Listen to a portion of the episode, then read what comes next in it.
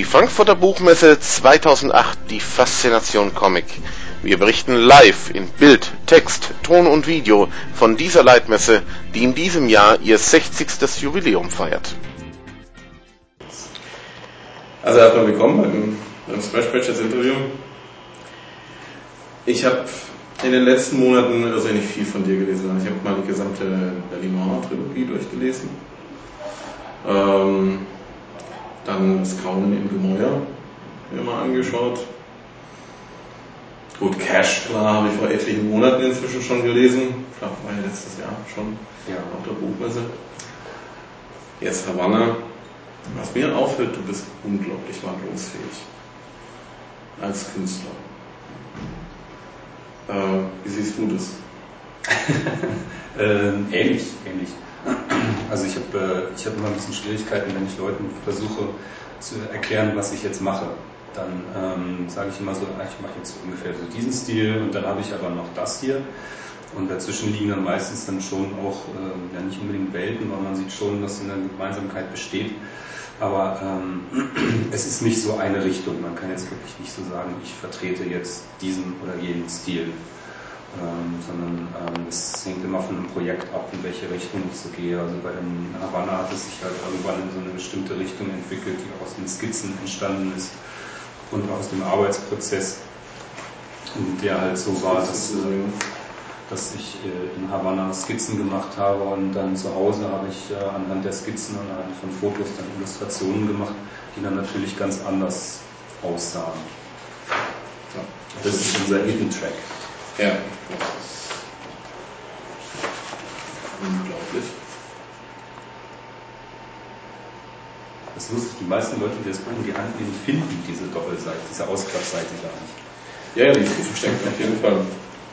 Produktionstechnisch auch nur mit Sicherheit ein Albtraum, aber klasse. Ähm, es war ein Experiment für uns, das zu machen. Das hat auch äh, im, Produktionsprozess einige Verwicklungen hervorgerufen. Aber das war sehr spannend, dieses Buch zu produzieren, weil wir haben, glaube ich, jeden erdenklichen Fehler gemacht und ähm, haben äh, dabei sehr schön bei gelernt. Und alle waren, ähm, also das müsste ich mal sagen, so vom Layouter bis zum Redakteur, Lektor und äh, Letterer haben alle großartige Arbeit geleistet. Ich habe es nicht einfach gemacht. Das glaube ich. Ich meine, wie schwierig war das überhaupt aus den vielen Einzelgeschichten, die du ja mit Sicherheit auf Kuba erlebt hast, da ein, ein Gesamtwerk zu machen, das dann auch einen gewissen Abschluss hatte? Ähm, also ein bisschen, es ist ja so gewesen, dass ich nach Kuba gefahren bin und die erste Aufgabe, die ich mir gestellt hatte, war, ich mache dort die Skizzen und ich verwalte dieses Internet-Tagebuch. Und äh, anhand der, der, der ja, gegebenen Dramaturgie von diesem ähm, Blog äh, habe ich dann auch die Dramaturgie von dem Buch aufgebaut. Ähm, ich habe mir für diesen Monat halt ein bisschen sehr viel vorgenommen. Also wenn man äh, Kuba kennt, dann weiß man, dass äh, es mit dem Internet nicht so ganz einfach ist. Das hat mir schon manchmal Menschen das Rückgrat gebrochen, äh, mich um dieses Tagebuch zu kümmern. Ähm, das war schon nicht so einfach. Erzählst du ja auch in einer der Kurzgeschichten, äh, wo dann das Internet gelegt wurde und auf einmal war es dann nicht mehr da. das, und ganz vor Abfahrt. Äh, das, das, das zieht sich so die ganze Geschichte so ein bisschen durch, also meine Schwierigkeiten mit dem Internet. Ich bin dann nachher zu so einem Hotel gegangen, die halt auch WLAN hatten, wo ich dann mit meinem Laptop gesessen habe und habe dann äh, die Beiträge hochgeladen. Nur ist es wahnsinnig teuer. Äh, es ist nur für Touristen erschwinglich. Also der normale Kubaner hat ja eigentlich kaum Zugang zum Internet. Und ähm, das war unglaublich langsam. Ich habe äh, manchmal zum Versenden einer Nachricht habe ich zehn Minuten gebraucht, ähm, um halt auch die Bilder dann zu verschicken, weil das so langsam geladen hat. Und ähm, dann kosteten zwei Stunden Internet kosteten 16 Euro, so ungefähr umgerechnet. Da überlegt man sich das schon zweimal. Sehr hat dann da ähm, die Buchhaltung bei Carlsen geschluckt, als der Ihnen die Rechnung präsentiert Nein, nee, das war, ja, das war ja eine eigene Kappe. Ach so. Also, ich habe da jetzt nicht eine Abrechnung gemacht auf meine Reisekosten.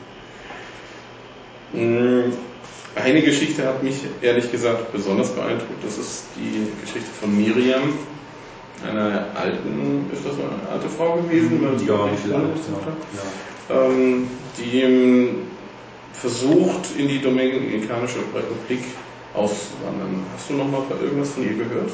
Nein. Ähm, ich habe, ähm, wir hatten Kontakt äh, in, in Havanna. Sie hatte mich auf der Straße irgendwann angesprochen und wir hatten uns ein bisschen unterhalten. Sie sprach ein wunderbares Englisch. Und ähm, dann habe ich sie halt irgendwann besucht. Und ähm, da hat sie mir dann ihre Geschichte erzählt. Ich war bei ihr in der Wohnung und ich äh, habe dann äh, von ihr ihre E-Mail-Adresse bekommen, wo sie mir aber auch sagte, so, naja, sie kann halt nicht so oft da reingucken, nur wenn sie halt irgendwo bei Freunden die Möglichkeit hat.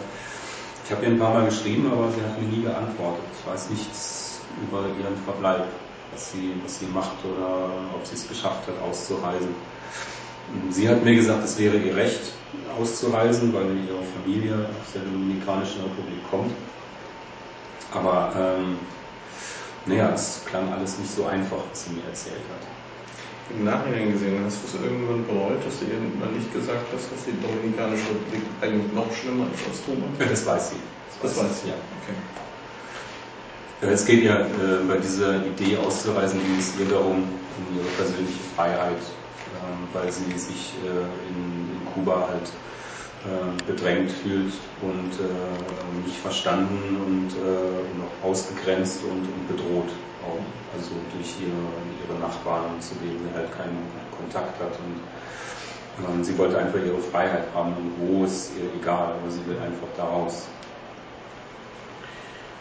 Hm, wenn wir bei, bei der Freiheit sind, bei der persönlichen Freiheit. Ich habe so nach einem ähm, Genuss von man muss wirklich sagen, ist ein Genuss, ähm, so den Eindruck, dass die persönliche Freiheit für den einzelnen Kubaner nicht ganz so wichtig zu sein scheint. Kannst du das bestätigen? Puh, das ist, ähm, das ist eine schwierige Frage, weil ähm, es gibt halt einfach sehr viele unterschiedliche Menschen. Also ich habe Leute kennengelernt, die halt sehr für das System sind und, und die Vorteile gesehen haben. Und ich habe halt sehr viele Leute auch kennengelernt, die komplett dagegen sind und die sich halt auch in ihrer Freiheit begrenzt fühlen. Also ähm, ich habe beide Extreme kennengelernt und ähm, in der äh, in der Revolution zählt nach wie vor das, was Fidel Castro schon am Anfang gesagt hat, für die Revolution alles und, dagegen nichts.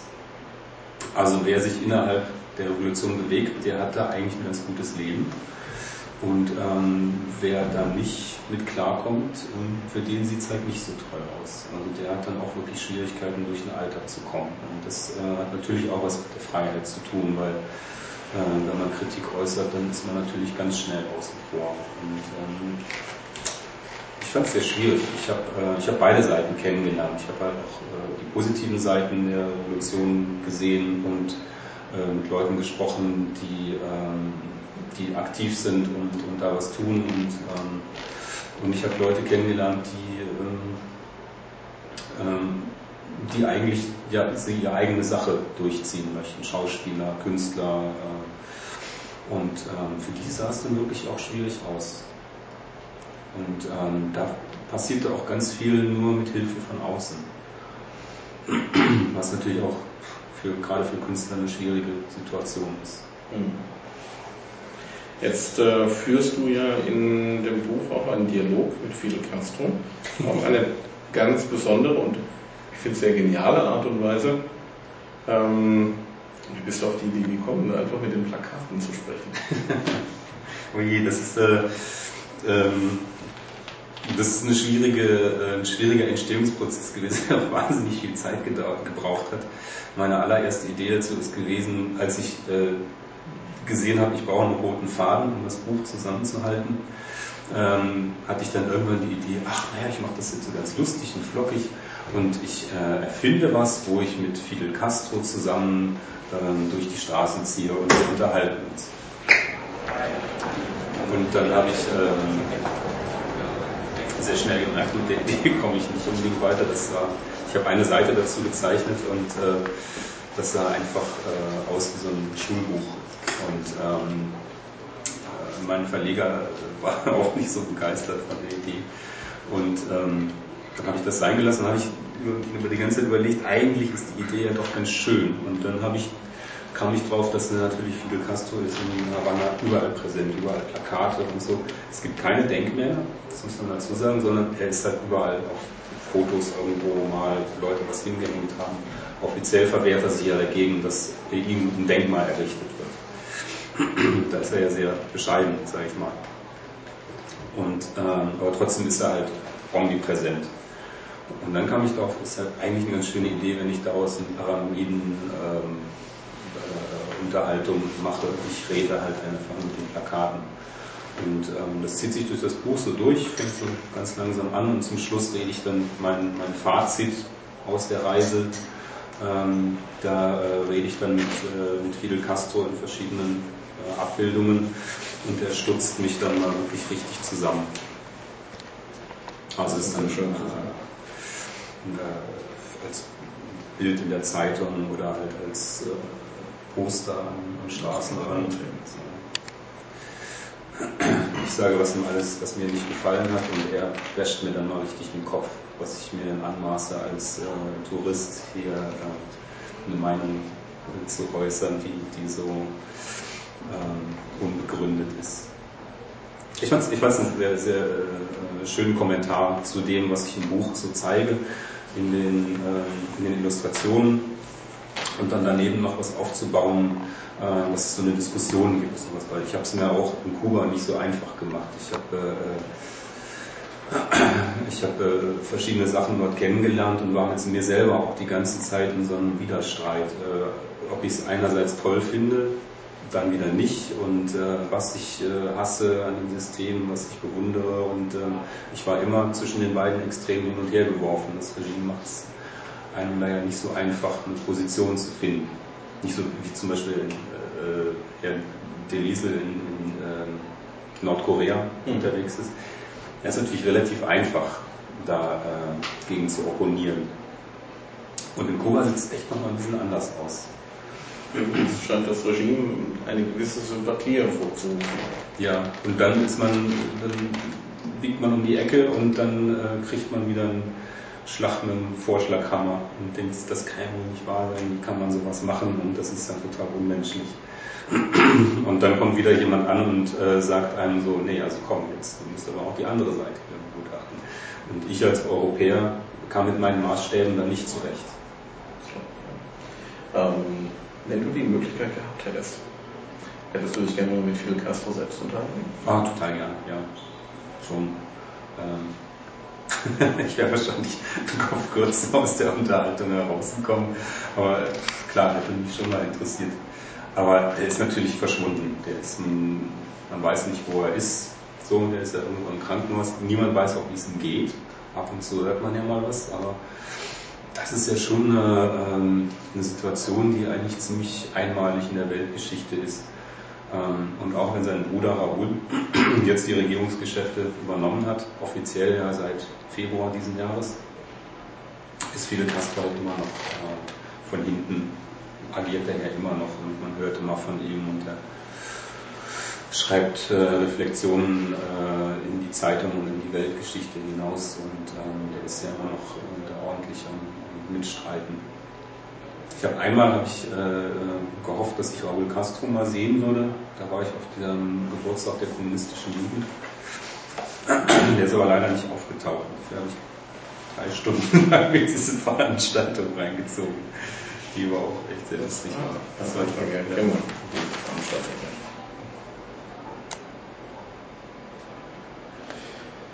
Ähm, was glaubst du, wenn jetzt Fidel Castro dieses Buch lesen könnte, okay, es gibt es natürlich nicht in, äh, in Englisch, aber wenn er es lesen könnte, wäre er Fan des Werks oder würde er es total verwerfen? Der würde es total verwerfen. Das glaube ich schon. Also weil ich, ich bin halt auch kritisch äh, in diversen äh, Zeichnungen oder Episoden und äußere ich halt auch das, was mir negativ aufgefallen ist und äh, und ich glaube nicht, dass das möglich wird. So geht ja die Zeichnung ähm, mit den ähm, diesen. Ja, das ist. Äh, so, so bracht eben auch, dann schon in den Verfall übergeht. Hattest du noch mehr negative Erlebnisse mit Autos? Mit Autos? Ja. Mit Autos überhaupt nicht. Ähm also mit Bussen dann auch. Weil äh, du beschaffst zwei ähm, negative Erlebnisse. Einmal ist der Motor kaputt gegangen, ein anderes Ja. Ist dann ein Reifenplatzer. Genau. Und du hast dann doch an den besten äh, Mechanikern der Welt gezweifelt. Gab es noch mehr? Der Witz ist gewesen, ich bin äh, ähm, zweimal mit dem Bus liegen geblieben. Ähm, einmal fast mit einem Taxi. Nee, zweimal mit dem Taxi fast so. Das waren aber immer moderne Autos. Also ich bin auch öfters mal mit so alten Kisten gefahren und mit denen hatte ich nie Probleme. Also, besonders fasziniert hat mich ja dann die Camelos, die Kamele, Ja, Kamele sind toll. Ja. abgebildet sind. Das sind äh, diese äh, Monster Trucks, die halt hinten so einen Aufbau haben, der in der Mitte so ein bisschen absinkt und hinten wieder hochgeht. Und das sind, ähm, das sind halt öffentliche Busse.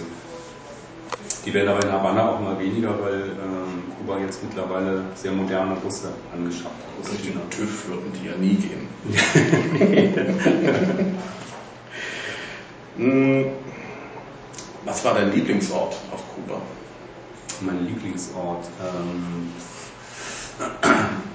ähm, am interessantesten war natürlich Havanna, aber eigentlich so, wo ich mich am wohlsten gefühlt habe, das war dann Vinales. Das ist dieses äh, kleine Tal, wo äh, ein kleines, kleiner Ort man nimmt, das ist Trinidad. Trinidad? Und Vinales ist halt eigentlich so ein verschlafenes kleines Nest, was aber mittlerweile sehr touristisch geworden ist. Es hat aber noch so ein bisschen so eine, so eine Strukturen und nach dem ganzen Stress von Havanna fand ich es so großartig, dass die, genau, dass die Leute da einfach, äh, die hatten so völlig die Ruhe weg. Die hat halt wirklich überhaupt nichts interessiert so und, und ähm, die liefen dann so statt warum haben sich immer schön guten Tag gesagt und äh, haben sie ihr Leben geführt und das fand ich so ähm, das hat mich so schön runtergekocht mal von meinem ganzen, so, oh, ich muss noch mal einen Blog machen, ich muss zeichnen, ich muss zeichnen, und da war noch Lärm, Dreck und so. Und dann war ich da und dann war einfach so, rauch erst mal ein. so, und trink mal rum und äh, morgen gehen wir spazieren. Und das fand ich super, das fand ich echt toll. Wenn du schon da rum bist, Hm? wie viel hast du getrunken? Nicht so viel. Rum ist nicht mein Getränk. Ich habe lieber äh, abends, wenn ich nach Hause gekommen bin, habe ich mir lieber eine Dose Bucanero aufgemacht. Das, äh, ist so ein, ähm, das ist ein Bier halt, ein dunkles Bier und ein bisschen stärker als, ähm, als normales Pilz. Aber das ist super. Also damit könnte Kuba Export machen mit dem Zeug. Das ist echt gut. Wenn wir beim Export sind. Sie exportieren ja auch viele Havanna-Zigarren.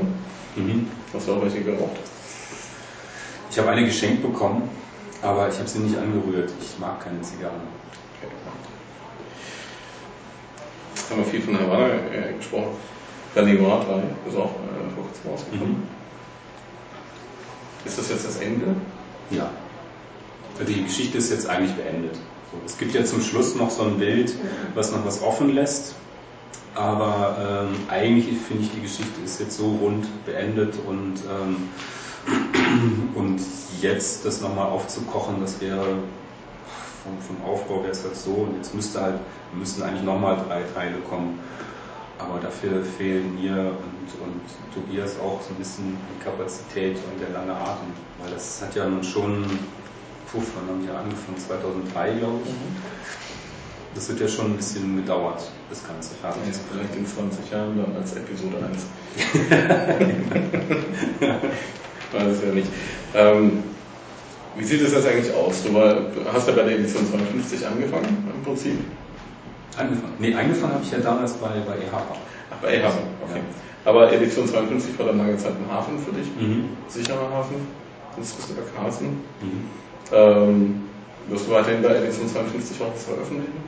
Ich weiß es noch nicht. Ich, äh, ähm, das, ist, das ist ein bisschen wie, äh, wie mit meinem Stil. Äh, ich hüpfe da ja schon in der Verlagslandschaft, bin ich ja schon ganz schön rumgekommen. Und äh, es ist immer abhängig von den Projekten, die ich gerade mache. Also äh, ein Buch wie Coney Island, also ich habe es damals Carsen auch vorgeschlagen und sie haben gesagt, nö, sie wollen es nicht machen. Ähm, und äh, Edition 52 waren zuerst auch sehr skeptisch und äh, haben das auch erst nach drei, vier Jahren, glaube ich, haben sie das dann erst angerührt, das zu machen und jetzt ist es, äh, läuft es ganz gut. Ähm, das, das, ist immer abhängig. Also ich, mach's halt, ich schaue halt, welche Projekte mich gerade interessieren und ähm, biete es Verlagen an und dann ähm, weiß ich halt bei der Edition 52 habe ich eine sichere Adresse, wo ich immer hingehen kann und ihnen was zeigen kann. Und beim Verlag wie Carlsen äh, ist natürlich genauso. Nur bei Carlsen ist es so, da stecken halt sehr viel mehr Leute hinter, die was entscheiden und auch viel stärkere Interessen wie, das muss ich jetzt aber wirklich gut verkaufen. Und, ähm, und Carlsen hat natürlich sehr viel größere äh, Möglichkeiten, ein Buch auf den Markt zu bringen. Also jetzt äh, so ein Buch wie Havanna wäre bei der Edition 52 äh, sicherlich schwieriger, das ähm, herauszubringen, weil es ein sehr großes finanzielles Risiko ist und ähm, weil ähm, natürlich auch die Möglichkeit, das an den Markt zu bringen, für einen kleinen Verlag wesentlich kleiner ist. Also Kasen kann das schon ganz anders pushen. Aber die wollen natürlich auch das, was zurückkommt. Also jetzt hast du was auf Biografisches gemacht, Lama, alles klar. Berlin war, das war Horror. Du hast zweimal dich um äh, Musiker gekümmert. Was kommt jetzt als nächstes? Ja, das nächste, das hat natürlich mit dem äh, Havanna-Projekt zu tun. Also der, äh, eine der Ideen hinter dieser Reise ist ja auch gewesen, dass ich da recherchiere für ein nächstes Biografieprojekt. Und ähm, es ist nicht Che. Ich werde jetzt nicht. Nein, ich werde nicht weiter nachdenken. ähm, ja, und dann haben wir ja vor kurzem aus Splash Comics auch was Schönes gemacht. Mhm. Die Komiker ohne Grenzen. Ja. Ich weiß jetzt den aktuellen Stand gar nicht mehr. Wie ist es denn ausgegangen? Ähm, wir liegen jetzt ungefähr, also was heißt jetzt, ich meine, es ist ja jetzt ab seit äh, fast zwei Monaten vorbei. Wir haben ungefähr 2800 Euro zusammengekriegt und ähm, wir haben jetzt äh, den Scheck haben wir noch nicht weitergegeben, weil es fehlen noch ein paar Beträge und äh, ein paar Sachen müssen noch versendet werden. Es war jetzt noch ein unheimlicher Rattenschwanz, der da dran hing und es tauchten halt auch ein paar große Probleme auf, die wir vorher nicht beabsichtigt, äh, nicht beabsichtigt natürlich nicht, aber äh, nicht absehen konnten.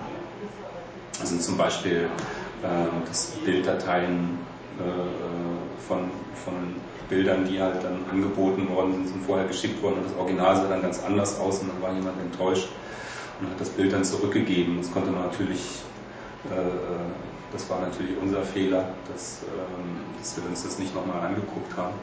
Aber äh, im Großen und Ganzen waren wir sehr verblüfft von der Aktion, wie viel da passiert ist und wie, äh, wie viel dann bei rumgekommen ist, weil es lief am Anfang sehr, sehr schleppend an. Wir hatten kaum Rückmeldungen von den Künstlern und ähm, auch so pressemäßig geliefert, also gar nicht viel. Da waren wir schon ein bisschen enttäuscht. Und dann kam aber plötzlich ist die Blase geplatzt und dann kam wirklich wahnsinnig viel. Dann hatten wir äh, Stapel Exemplare, die uns Ralf König zur Verfügung gestellt hat, wofür nur drei Stück dann online gestellt haben, weil der uns sonst die ganze Auktionsseite zugeballert hätte.